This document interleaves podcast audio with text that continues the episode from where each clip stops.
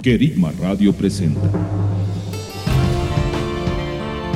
Hasta lo último de la tierra. Un espacio que nos pondrá en contacto con un mundo en necesidad. Porque así como el Padre nos ama, Nosotros amamos las naciones.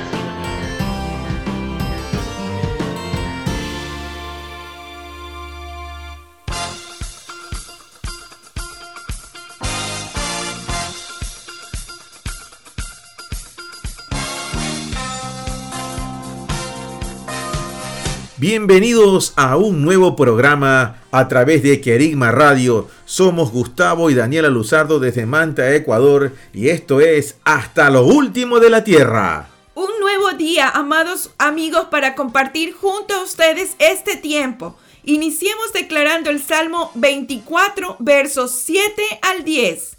Alzad, oh puertas, vuestras cabezas, sed levantadas puertas eternas, y entrará el Rey de Gloria. ¿Quién es el Rey de Gloria? Jehová, el fuerte y poderoso, Jehová, el poderoso en batalla. Alzad, oh puertas, vuestras cabezas, sed levantadas puertas eternas, y entrará el Rey de Gloria. ¿Quién es este Rey de Gloria? Jehová Sebaot. Él es el Rey de Gloria. Decimos amén a esa palabra.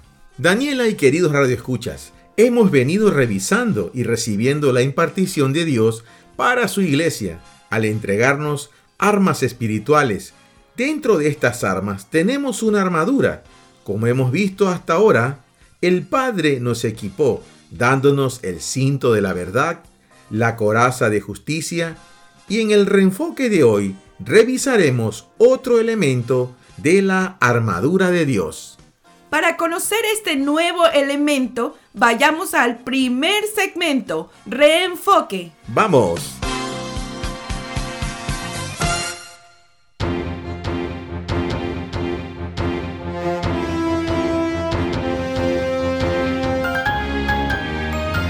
Calzado los pies con el apresto del Evangelio de la paz. Efesios 6:15.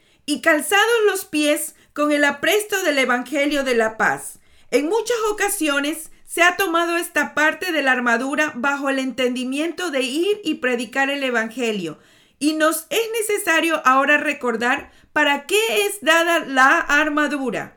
Efesios 6, versos 10 al 15 nos dice, por lo demás, sed fortalecidos en el Señor y en el poder de su fuerza. Vestíos la armadura de Dios para poder estar firmes frente a las artimañas del diablo, porque no tenemos la lucha contra sangre y carne, sino contra los principados, contra las potestades, contra los gobernadores del mundo de la tiniebla, contra las huestes espirituales de maldad en las regiones celestes. Por eso, tomad la armadura de Dios para que podáis resistir en el día malo y habiendo hecho todo, estar firmes.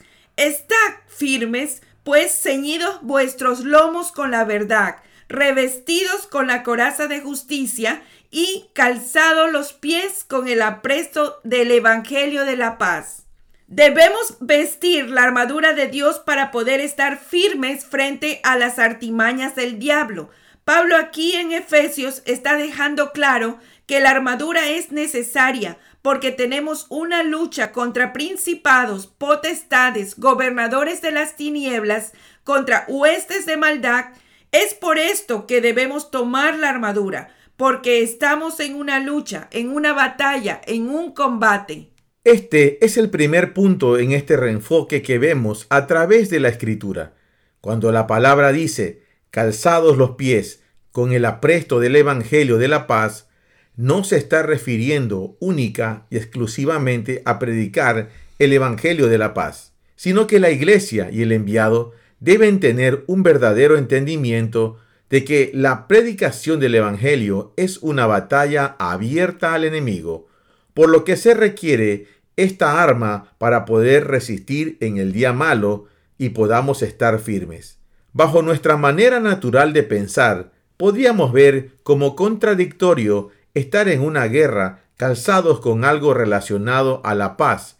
Entonces, ¿qué es lo que quiere decir calzados los pies con el apresto del Evangelio de la paz? La palabra presto, según el diccionario Vine del Nuevo Testamento, es etoimasía, que quiere decir disposición, preparación. Tiene también el significado de base firme, fundamento y cimiento. Como lo vemos en el Salmo 89, 14, la justicia y el derecho son el fundamento de tu trono. La misericordia y la verdad van delante de tu rostro. Según Efesios 6:15, el Evangelio de la Paz mismo es un cimiento sólido del enviado y la iglesia. El término evangelio viene del griego euangelion y significa literalmente buen anuncio, buena noticia. Era utilizada cuando un mensajero traía buena noticia de otros lugares. Y efectivamente, evangelio es un término general. En la Biblia podemos encontrar varias buenas noticias. Se mencionan Evangelio del Reino en Mateo 4:23, Evangelio de Dios, Marcos 1:14, Evangelio de Jesucristo, Marcos 1:1, Evangelio de la Gracia de Dios, Hechos 20:24, Evangelio de Pablo, Romanos 2:16. Evangelio de nuestra salvación, Efesios 1:13. Evangelio eterno, Apocalipsis 14:6. Y el Evangelio de la paz, por lo que podemos ver que el énfasis aquí está en la paz. Debemos calzarnos los pies con la base firme de la buena noticia de la paz, es decir, anunciar que estamos establecidos en el fundamento de la paz, que ya no somos enemigos de Dios, sino que hemos entrado en paz con Él. Establecer que estamos en paz con Dios, que nos hemos reconciliado con Él, determina en esta lucha en la que el enviado y la iglesia se encuentran su identidad como parte del ejército de Dios. Esta identidad y paz con Dios a través de Jesucristo es por la que podemos mantenernos firmes Romanos 5, versículos 1 y 2 dicen, Por tanto, habiendo sido declarados justos por la fe, tenemos paz con Dios por medio de nuestro Señor Jesucristo, por medio de quien también hemos obtenido el acceso a esta gracia en la cual nos mantenemos firmes y nos gloriamos en la esperanza de la gloria de Dios. En las escrituras se puede ver que el calzarse o quitarse las sandalias tiene relación con establecer paz, con el ponerse de acuerdo con el gobierno de Dios, reconocer la presencia de Dios o incluso con emitir juicio. Dentro de esto tenemos como ejemplo a Moisés, cuando, apacentando el rebaño, se le aparece el ángel del Señor en una zarza. Éxodo capítulo 3 versículos 5 y 6 dicen, y dijo, No te acerques aquí, quítate la sandalia de tus pies, porque el lugar que pisas es tierra santa. Y dijo, Yo soy Elohim de tu padre, Elohim de Abraham, y Elohim de Isaac, y Elohim de Jacob. Entonces Moisés ocultó su rostro, porque tuvo temor de mirar a Elohim. Este fue el momento en el que Moisés es enviado por Dios para liberar a su pueblo de la esclavitud de Egipto. Éxodo 3:10 nos dice, Ahora pues ven para que te envíe a Faraón, a fin de que saques de Egipto a mi pueblo, los hijos de Israel. Moisés quitó sus sandalias como un acto para reconocer una nueva posición que lo comisionaba a libertar a una nación. Lo posicionaba en esa base firme para su llamado. Moisés se quitó sus sandalias para tomar el llamado de Dios. Dentro de los reglamentos dados al pueblo de Israel en Deuteronomio, se habla de la situación en la que hermanos que vivan juntos y uno de ellos muriera sin tener hijos, el otro hermano debería unirse a su cuñada tomándola como esposa y su primogénito sería como un hijo del hermano muerto, aún con su mismo nombre, para que así su nombre no fuera borrado de Israel. Aquí se presenta una situación importante que resalta lo que venimos revisando sobre calzarse o descalzarse. Éxodo 25 versos 7 al 10. Pero si el hombre no quiere tomar a su cuñada, ésta subirá a la puerta a donde los ancianos y dirá, mi cuñado se niega a perpetuar el nombre de su hermano en Israel. no quiere cumplir conmigo el deber del levirato, y los ancianos de aquella ciudad lo llamarán y hablarán con él. Si él se levanta y dice, no deseo tomarla, su cuñada se acercará a él ante los ancianos, le quitará el calzado del pie y lo escupirá en el rostro, y contestará diciendo, Así se hace al hombre que rehúsa edificar la casa de su hermano, y se le dará este nombre en Israel, la casa del descalzado. En este caso, aquel que rehusaba tomar esa asignación recibía esa declaración, la casa del descalzado. En el caso de Boaz, podemos ver Ruth capítulo 4 versículos 7 al 10. Desde antiguo había una tradición en Israel tocante a la redención y el intercambio para confirmar cualquier asunto. Uno se quitaba el calzado y se lo daba al otro, y esto servía de testimonio en Israel. Entonces el pariente más cercano dijo a Boaz, adquiérela para ti, y se quitó el calzado. Y Boaz anunció a los ancianos y a todo el pueblo, vosotros sois testigos hoy de que he adquirido de mano de Noemí todo lo que fue de Elimelech, y todo lo que fue de Kelión y de Malón. Además, he adquirido a Ruc la Moabita, mujer de Malón, para que sea mi mujer, a fin de perpetuar el nombre del difunto sobre su heredad y que el nombre del difunto no sea cortado de entre sus hermanos, ni de la puerta de su lugar, vosotros sois testigos hoy. Podemos recibir mediante esta palabra que el calzarse o descalzarse habla de una confirmación y una aceptación a la tarea, a un comisionamiento y al mismo tiempo esto lo establece y equipa para levantarse y estar firme. Además, el estar calzado hace referencia a estar en obediencia. En caso de calzarse con el apresto del Evangelio de la paz, es estar en obediencia y acuerdo con la paz, la paz establecida por Jesús y con el reino de Dios, al mismo tiempo que manifiesta la separación de aquello que es contrario a su reino y no es digno, de aquello que rechaza el reino de Dios. Esto es como una marca sobre la iglesia y el enviado, marca que lo hace reconocido para que el reino de los cielos lo rodee, lo cubra y lo guarde, y pasando por muchas cosas el enviado permanezca firme. Lucas 10, versos 8 al 12, nos dice, y en cualquier ciudad donde entréis y os reciban, comed lo que os pongan delante, y sanad a los enfermos que haya en ella, y decidles, el reino de Dios se ha acercado a vosotros. Pero en cualquier ciudad donde entréis y no os reciban, saliendo a sus plazas, decid, aún el polvo que se nos pegó a los pies de vuestra ciudad, nos lo sacudimos contra vosotros. Pero sabed esto, el reino de Dios se ha acercado. Os digo que en aquel día será más tolerable para Sodoma que para aquella ciudad. Esa diferencia y separación que hace el calzarse con el apresto del Evangelio no solo que nos hace estar firmes, sino que también establece juicio a lo que es contrario y enemigo de Dios. Estas connotaciones de las que hemos hablado nos dejan ver el poderoso elemento de la armadura de Dios al calzarse con el apresto del Evangelio de la paz para el enviado y la iglesia. En este reenfoque queremos establecer esta impartición de Dios sobre su enviado.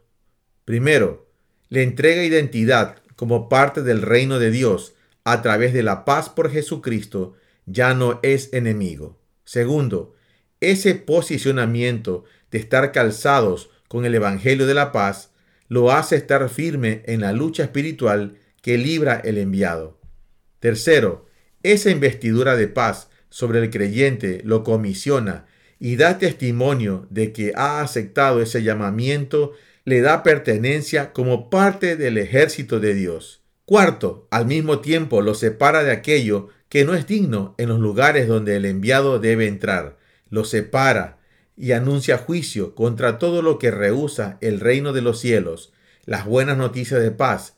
Esto se da en lo espiritual para que sea manifestado así en lo natural. Estás en sintonía de tu programa Hasta lo último de la Tierra. Ya volvemos. Amados oyentes, les invitamos a dejar sus comentarios en nuestro correo. Hasta lo último de la Tierra Radio, arroba gmail.com. Coméntenos cómo este programa está bendiciendo sus vidas. Gracias por su atención. Estás en sintonía de Querigma Radio. Extendiendo el mensaje del reino de Dios a todas las naciones de la tierra.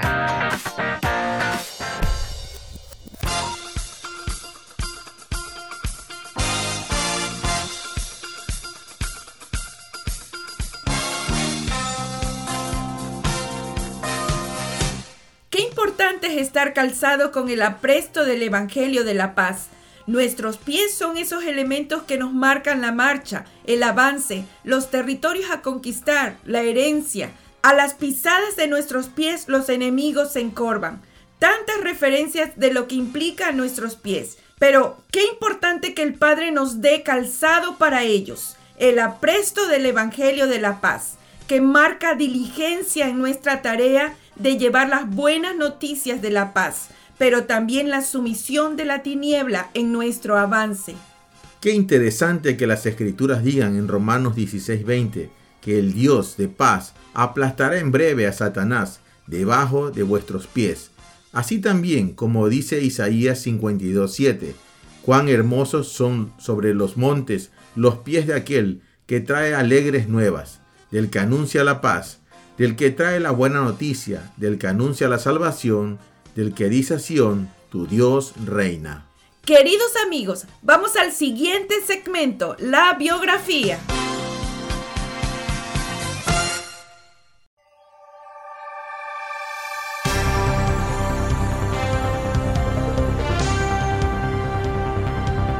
Aida Scudder estaba segura de nunca seguir las pisadas de su padre, quien era médico misionero. Pero cuando vio que las mujeres indias morían porque sus creencias religiosas no les permitían ser tratadas por médicos varones, Aida se sorprendió elevando una oración. Señor, si así lo deseas, pasaré el resto de mi vida en la India para intentar ayudar a estas mujeres. En una vida de servicio de casi 60 años, la doctora Aida Scudder vivió la verdad y la compasión que se hallan en Cristo y dejó un hermoso legado que sigue beneficiando a millones de personas cada año, repartiendo salud y esperanza. Aida Scudder nació el 9 de diciembre de 1870 en Ranipet, India, en una familia misionera. Sus abuelos por parte de su padre se habían mudado a India como la primera familia médica misionera del país. Siguiendo la tradición, su padre John completó su formación médica y luego estableció una misión en Vellore, India, con su esposa Sofía Weld. La pareja tuvo seis hijos, de los cuales Aida era la hija más joven. En 1878, después de una epidemia de cólera y una hambruna severa, la pareja decidió ir a Estados Unidos para un corto tiempo. Cuando regresaron a la India unos años más tarde, dejaron a Aida de 13 años bajo la estricta tutela de una tía y un tío para completar su educación. Dwight Murray la invitó a estudiar en su seminario Northfield en Massachusetts donde Aida era conocida por sus travesuras. Se escapaba a veces del internado, protestaba por la comida y en ocasiones se la encontró fumando en el ático. Aida inicialmente esperaba casarse, establecerse y tener una familia en los Estados Unidos después del seminario. Al graduarse del seminario Northfield en Massachusetts, Aida regresó a visitar a sus padres en la India decidida a nunca convertirse en una más de la larga lista de los scooters misioneros, Aida siempre había visto la India con cierto desprecio. Sus recuerdos de la India no eran buenos. Cuando era pequeña, repartió pan a los niños demasiado débiles para sobrevivir y vio cadáveres de niños abandonados junto a la carretera. realmente despreciaba la idea de vivir allí cuando fuera adulta. Pero sus aspiraciones cambiaron en una sola noche. Mientras leía en su habitación, un hombre brahman golpeó a su puerta. Le pidió que fuera a asistir a su esposa que estaba de parto. Las parteras habían hecho todo lo posible, pero sin ayuda la niña moriría. Aida respondió que no sabía nada sobre partos, pero que su padre era un médico experto y que ella lo llevaría allí tan pronto como él regresara. El brahman se negó diciendo, será mejor que muera a que un hombre entre en la casa. Aida sintió pena por la pobre muchacha, pero ¿qué podría hacer ella? Después de que el desconsolado hombre se fue, ella volvió a la lectura. De nuevo sonaron pasos en la terraza. Aida corrió hacia abajo y encontró a un maometano. Por favor, suplicó, ven a ayudar a mi esposa. Se estaba muriendo en el parto. John Scudder, que ya había regresado, se ofreció a ir. El maometano se negó. Ningún hombre fuera de su familia había mirado a su esposa. No podía permitir que un hombre extranjero se acercara a ella. Aida y John no pudieron hacerle cambiar de opinión. Aida regresó a su habitación, pero no pudo volver a interesarse en su libro. De nuevo oyó pasos. Para su horror, apareció un tercer hombre, un hindú de casta alta. Él también tenía a su joven esposa muriendo en el parto. Esa noche fue terrible para Aida y no pudo dormir. Murieron tres niñas porque no había una mujer que les ayudara. Pasó gran parte de la noche angustiada orando. Ella no quería pasar su vida en India. Sus amigos le habían rogado que volviera a las oportunidades felices de una joven como ella en los Estados Unidos y de alguna manera sentía que no podía renunciar a esto. Buscó y oró a Dios, sintió que era la primera vez que lo conocía y se dio cuenta que todo ese tiempo Dios la estuvo llamando a este trabajo. En la mañana envió a su criado a la aldea para averiguar el destino de estas tres mujeres. Él regresó diciendo que todas habían muerto durante la noche. Nuevamente se encerró en su habitación y pensó muy seriamente sobre la condición de las mujeres indias y, después de mucho pensar y orar, fue con su padre y su madre y les dijo que debía estudiar medicina y regresar para ayudar a esas mujeres. Afortunadamente para Aida, Elizabeth Blackwell había abierto el camino para las mujeres en la escuela de medicina. Aida podría estudiar en escuelas de primer nivel. Su decisión de convertirse en médica misionera no parecería inútil para un público que ya conocía el trabajo de Clara Swain, la primera mujer médica misionera de la India. Al graduarse de la Facultad de Medicina de la Universidad de Cornell en la primera clase abierta a mujeres, se fue a la India con Amy Hancock, una misionera de clase del seminario Notfield. A pocos meses de su llegada, su padre murió. Durante dos años trató a pacientes mujeres en el bungalow de su padre en Vellore, sur de la India. Luego, en 1902 se mudó al Hospital Skull, construido con dinero que ella misma recaudó en Estados Unidos. Ella realizó su primera operación sin ayuda, excepto por la ayuda de la esposa del mayordomo. Sin embargo, con el tiempo se hizo notar como cirujana. Para 1906, el número de pacientes que trataba anualmente había aumentado a 40.000. Scudder comenzó a entrenar enfermeras, un procedimiento casi inaudito en Asia. Su escuela de enfermería se convirtió en la primera escuela de posgrado de enfermería en la India, afiliada a la Universidad de Madras. En 1909 comenzó sus famosos dispensarios en carretera, un ministerio para pacientes en las aldeas circundantes que se expandió a lo largo de los años para tratar a miles de personas cada semana, convirtiéndose finalmente en la Unidad Rural de Salud y Asuntos Sociales de Velor, administrando el servicio de salud pública en una vasta área. Durante su vida, vio que su centro médico se convirtió en uno de los más grandes de toda Asia. Los departamentos se multiplicaron para incluir radioterapia, oncología, cirugía torácica, nefrología, cirugía de lepra y rehabilitación, microbiología, trabajo rural, salud mental, oftalmología y muchos otros. Una lista de primicias en la India acorde a su abundante energía, voluntad y propósito consagrado.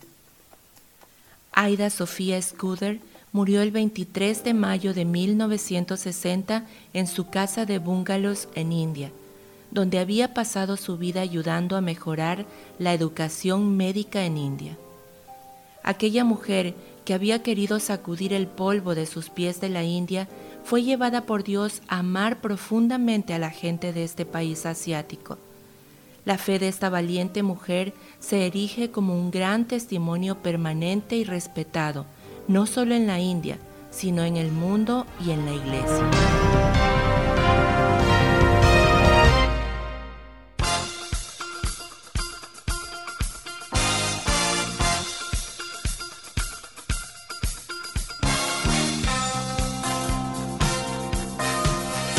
Daniela, qué impactante esta biografía. Me llama mucho la atención que el país al que Aida había dicho que ella no quería servir como misionera o no quería ser misionera como sus padres, en ese país ella terminó sembrando su vida todo por la causa del Evangelio, del reino del Señor Jesucristo. Así es, Gus. Tenemos que ver el grado de renuncia que operó en Aida, porque realmente ella menospreciaba odiaba a la India. Y no solo eso, una vez que tomó la decisión, ella lo dio todo y fue más allá en la visión. Qué tremendo eso, Daniela. Vayamos al siguiente segmento, las noticias actuales.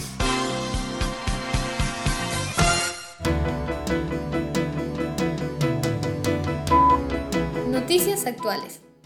Las circunstancias no detienen a Dios. A pesar de la pandemia actual, millones de personas en todo el mundo encuentran esperanza en el Evangelio. El problema del COVID realmente ha impactado a las iglesias y personas, e incluso las necesidades físicas. Pero los creyentes han aprovechado esas oportunidades y Dios les está mostrando formas de continuar ministrando y mostrando el amor de Cristo y su palabra hacia las personas. Es así como la prensa misionera mundial ha visto un aumento en la demanda de distribución de folletos de las escrituras, especialmente en América Central. Los pedidos actuales de esta literatura suman 3,7 millones en los siete países de Centroamérica. La esperanza y salvación está llegando a quienes más lo necesitan.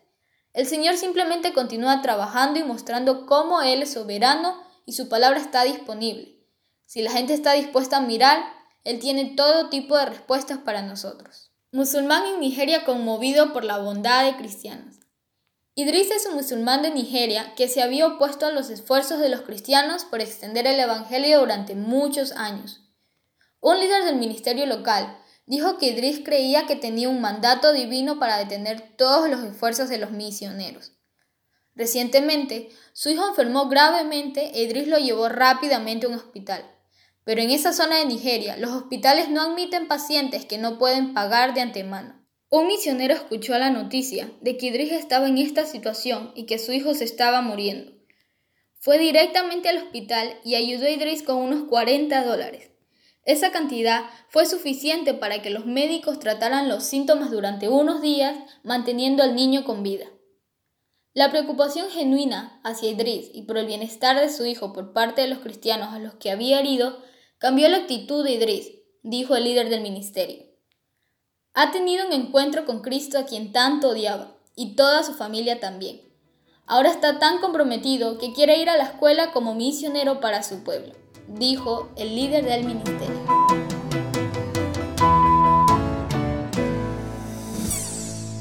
Estás en sintonía de tu programa Hasta lo último de la Tierra. Ya volvemos. Amados oyentes, les invitamos a dejar sus comentarios en nuestro correo. Hasta lo último de la Tierra Radio, arroba gmail.com. Coméntenos cómo este programa está bendiciendo sus vidas. Gracias por su atención. Estás en sintonía de Querigma Radio. Extendiendo el mensaje del reino de Dios a todas las naciones de la tierra.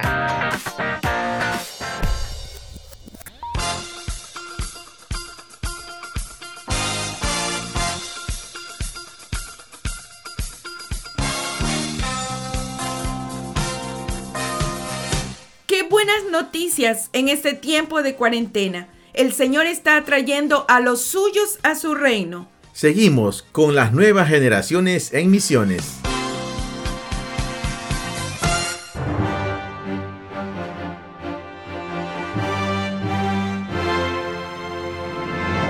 ¿Qué tal amigos? Saludos, yo soy Mateo. Y yo Nathan. Junto a ustedes, amados oyentes, estamos revisando las naciones que conforman el cinturón del Sahel.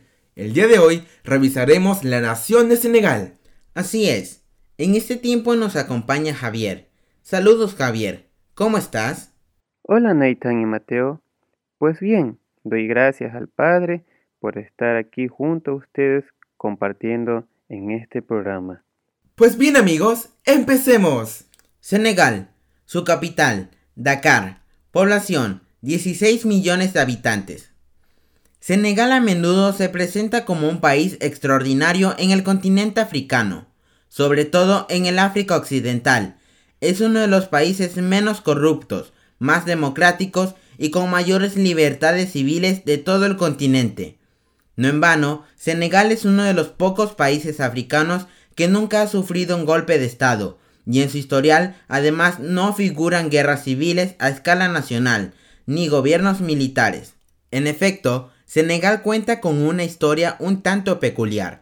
Logró su independencia de Francia en 1960. ¿Qué se vive en el país?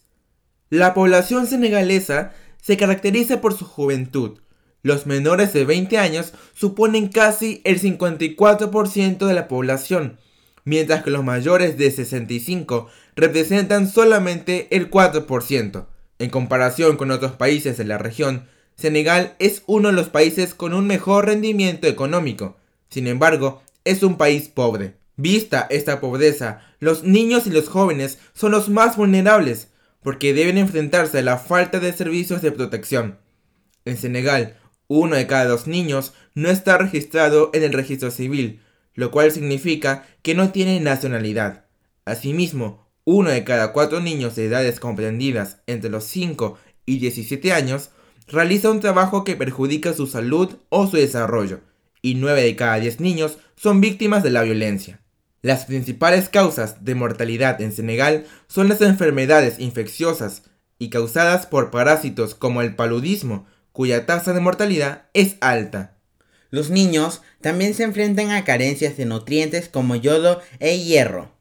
Igualmente, los niños se ven movidos a viajar buscando una mejor educación, para escapar de la violencia que sufren en el seno de sus familias y con la finalidad de ofrecer más ayuda a sus familias, inmersas en circunstancias difíciles. La migración, aun cuando se percibe como una solución a las dificultades económicas de las familias, expone a los niños a numerosos riesgos, como el tráfico infantil, los trabajos forzados y no remunerados e incluso los matrimonios obligados los niños talibés que estudian el Corán.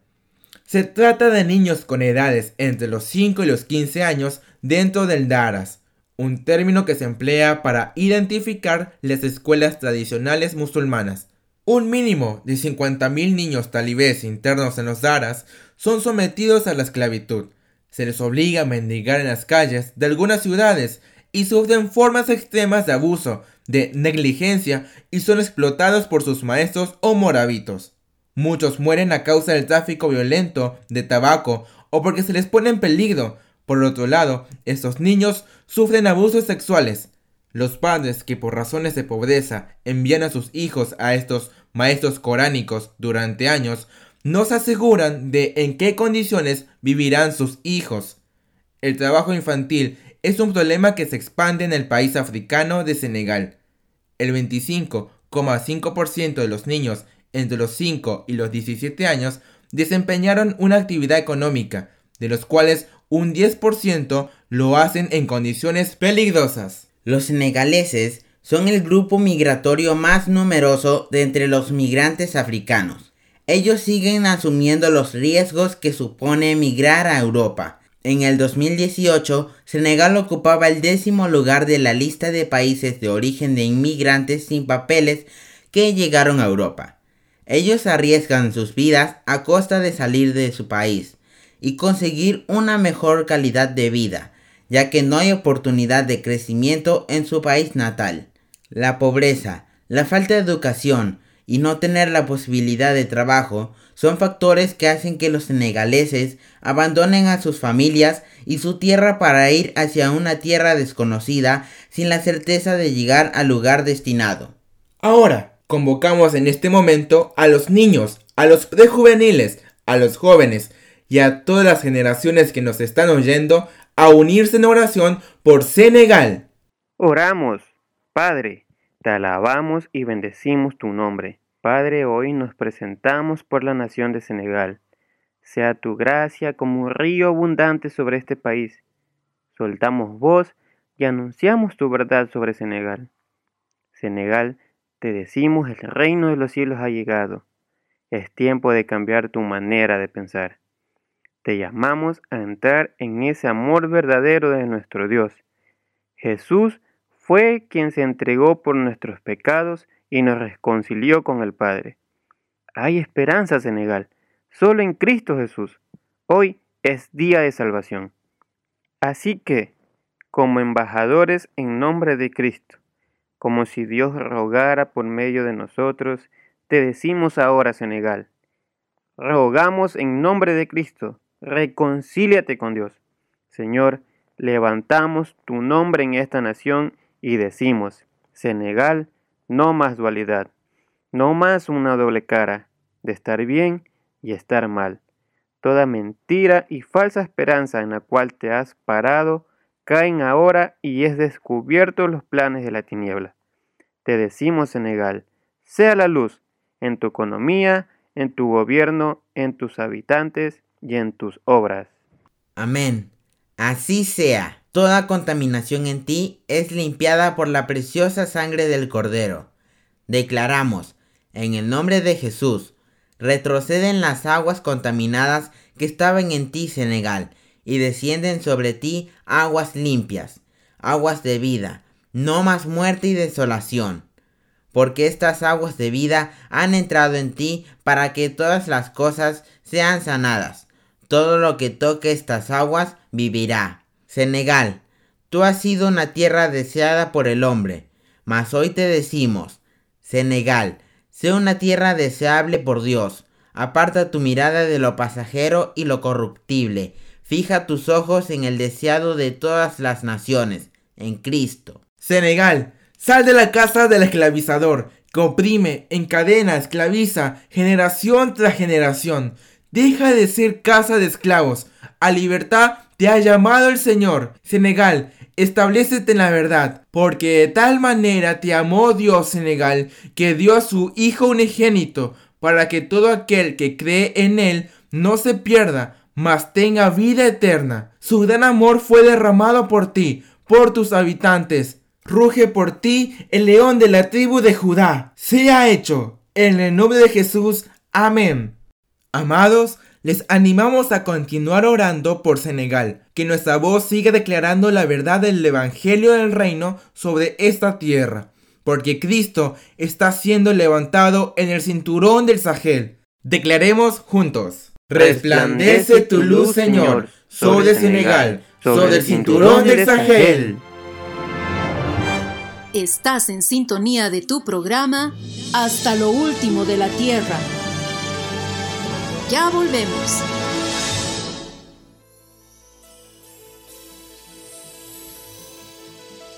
Te he dado mi espíritu para enviarte hoy.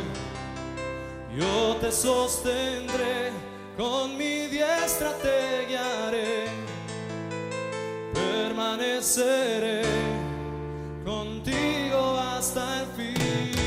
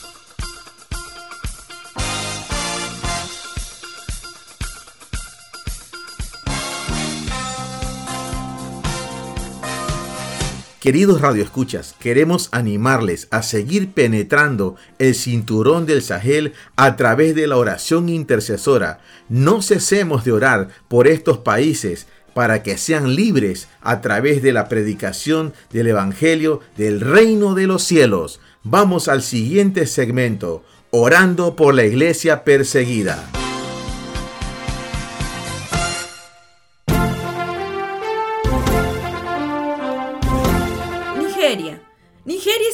Situada en África Occidental, tiene una población estimada de 206 millones de personas, es uno de los países más poblados del mundo. Su capital es Abuya. De acuerdo con un informe del 2020, el 50,4% de la población de Nigeria son musulmanes, el 48,2% son cristianos y el 1,4% son de otras religiones. En este 48,2% de cristianos incluyen a los católicos, protestantes y otras denominaciones cristianas. ¿Qué clase de persecución viven allí los cristianos? Los cristianos de la región norte y del cinturón medio sufren la violencia perpetrada por grupos extremistas islámicos por parte de los pastores militantes Fulani y Boko Haram. En los últimos meses de este 2020, los militantes Fulani han llevado a cabo verdaderas masacres contra aldeas predominantemente cristianas.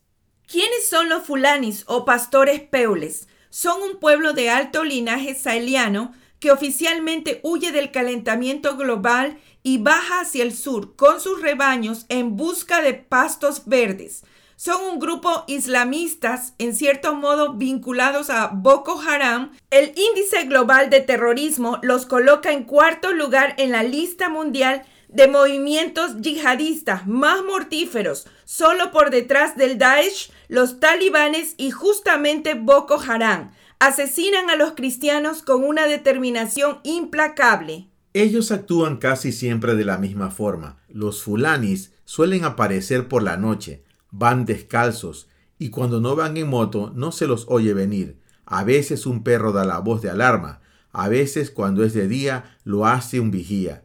De repente echan a correr y comienza el horror, la polvareda, gritos salvajes, como si necesitaran alentarse unos a otros, y antes de que los aldeanos puedan hacer barricadas o huir, los peules entran en las casas con sus machetes, corriendo hacia los gritos que se dispersan en medio de la noche, buscando mujeres embarazadas, quemando, saqueando, violando.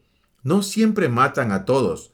Los testigos tienen que quedar para que se sepa en todas las aldeas que los fulanis son capaces de todo y solo temen a Alá. Para los pastores fulani, los cristianos son perros e hijos de perros, y son traidores, porque adoptaron la religión de los blancos. Ellos dicen que allí no hay lugar para los amigos de los blancos, para gente impura. Nigeria ocupa el puesto 12 en la lista del 2020 de países donde los cristianos sufren más persecución, pero es el segundo país en el número de cristianos asesinados por su fe, solo superado por Pakistán. En este momento nos unimos para orar por la iglesia perseguida en Nigeria. Padre, nos ponemos de acuerdo para levantar la voz a favor de Nigeria. Desde este lugar en los celestiales, Padre, miramos tu amor derramándose por Nigeria, aunque está alejada de ti. Te pedimos perdón, Padre, por esta tierra que está cerrada en su corazón, cercada por venganzas, por muertes. Nigeria, te pedimos perdón, porque quienes te debieron cuidar se enseñorearon de ti se llenaron del amor a las riquezas y grupos rebeldes surgieron para poner límite a ese gobierno corrupto y tomaron venganza en sus manos. Perdón, Padre, por tanta ignorancia de tu amor. Nos arrepentimos hoy por Nigeria, para que esta tierra tenga una oportunidad, para que venga tu luz, para que sea hecha cercana a ti, Padre. Perdón por Nigeria. Le decimos, Nigeria, acércate al Señor. no seas como el caballo sin entendimiento, el cual su boca tiene que ser frenada con bozal y freno para que se acerque. Ven Nigeria al Señor. Muchos dolores habrá para el impío, pero al que confía en Jehová lo rodea la misericordia. Enviamos luz a esta nación y decimos que el amor del Padre quebranta la dureza, desarraiga la rebeldía, el temor, el deseo de venganza, la confrontación y violencia de estos pueblos.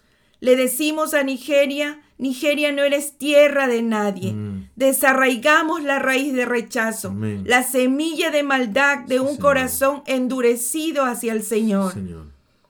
A los malos les hablamos del amor de Dios, conforme el Señor le dice que deje el malo su camino y el hombre inicuo sus pensamientos, y conviértete a Jehová, que se apiadará de ti y tendrá misericordia a los hijos de Dios en Nigeria le decimos en este momento, el Señor ha sembrado su semilla en tu tierra, y hay buena tierra que la recibió.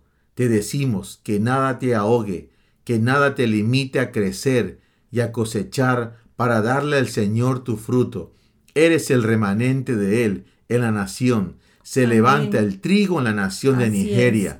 La cizaña que está creciendo junto con el trigo y está trayendo separación y confusión en medio de los hijos de Dios, sea llevada por ángeles del Señor. En el nombre de Jesús ordenamos, salga a la luz la verdad de este país, que sea. destruido el cetro del opresor, grillos en los pies del malvado que no se arrepiente, enviamos ángeles a limpiar la sangre derramada, limpiando el polvo de maldad que está en las calles, en las aldeas. Ordenamos un alto a la muerte en esos lugares. Juzgamos la maldad en las plazas, en las aldeas. Nigeria, le perteneces al Señor. Que se escuche la risa de tus niños en libertad. Que se escuche la voz de las mujeres siendo sanadas. Soltamos la lluvia del Señor sobre esta tierra lavando, limpiando tanta violencia. Las aguas de salvación corran trayendo vida. Ángeles llevando rollos abiertos de las buenas noticias del reino. Iglesia de Nigeria se empodera con este evangelio. El, rey se ha visto por ti. El que resucitó es fiel y te resucita. Soltamos esta vida de Cristo sobre ti, iglesia del Señor en Nigeria. De las cenizas de ese polvo te levantas.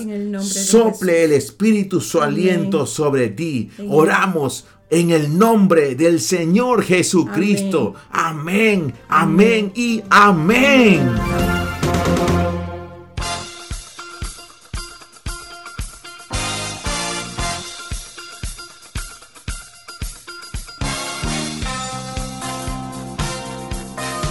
Hemos llegado al final del programa. Queremos pedirles que esta semana oremos por Senegal y Nigeria. El amor y la misericordia del Padre están sobre estas naciones. A cada uno de ustedes amigos les agradecemos por su amable compañía. Siempre avancemos en los propósitos del Padre. Bendiciones. Somos Gustavo y Daniela Luzardo desde Manta, Ecuador. Sigan con la programación de Querigma Radio hasta la próxima. Hasta aquí tu programa. Hasta lo último de la tierra. Será hasta dentro de siete días.